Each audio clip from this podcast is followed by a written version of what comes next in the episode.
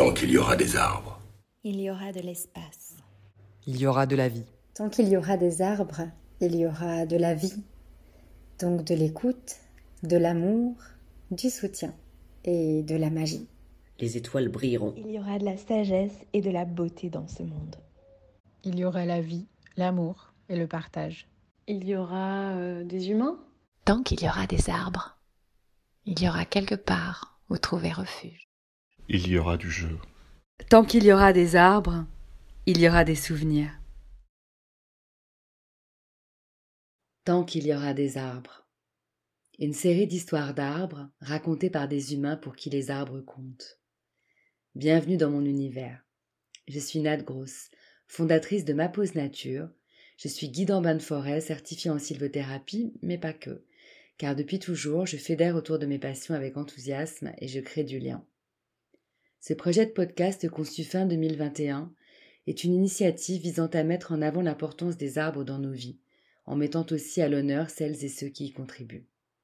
L'entre-soi ne servant pas les causes, ils sont de toutes origines confondues, des ordinaires, des extraordinaires, des sérieux, des un peu perchés, des branchouilles, en tout cas, tous des sincères.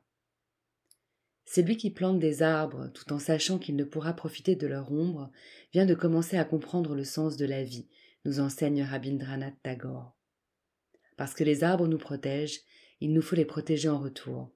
Moi, j'ai choisi de les valoriser par l'émotion qu'ils sont capables de susciter. J'ai d'abord demandé à tous de poursuivre la phrase tant qu'il y aura des arbres. Et les mots vie, amour, refuge, partage, espoir et souvenir, tels des slogans forts, sont nés, avec en dénominateur commun beaucoup d'émotions. L'émotion, justement, ce feeling unique que leur procure leur relation avec les arbres de leur vie, est similaire à ce que je fais vivre à ceux que je guide en bonne forêt, où tous les sens sont activés pour atteindre l'émerveillement lors d'un moment serein.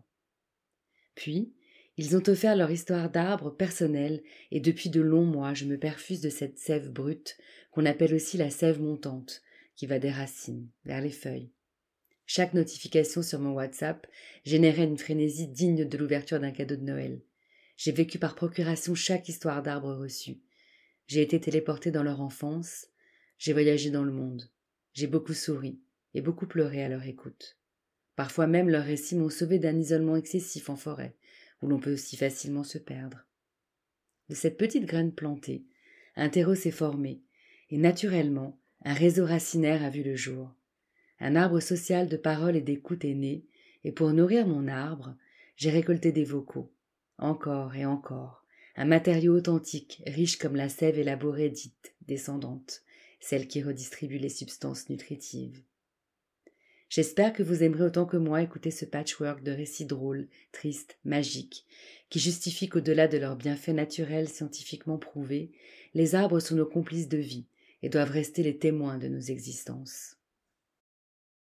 J'en profite pour remercier mes premiers 180 contributeurs pour le temps, l'énergie, la générosité et la confiance qu'ils m'ont offert, la plupart du temps sans me connaître ni même me parler, juste grâce à ce point commun deviné, les arbres, à qui ils rendent hommage pour la postérité, et qui sous le pied de mon arbre nous relie. Cet arbre social continuera sa croissance tant qu'il y aura des messages pour l'enrichir et le faire vivre. Auditeurs et futurs contributeurs, vous êtes sa photosynthèse, son eau et son soleil. Faites-le grandir. Rejoignez ce réseau racinaire en devenir, car tant qu'il y aura des arbres, il y aura le passé, le présent et l'avenir. Merci de votre écoute.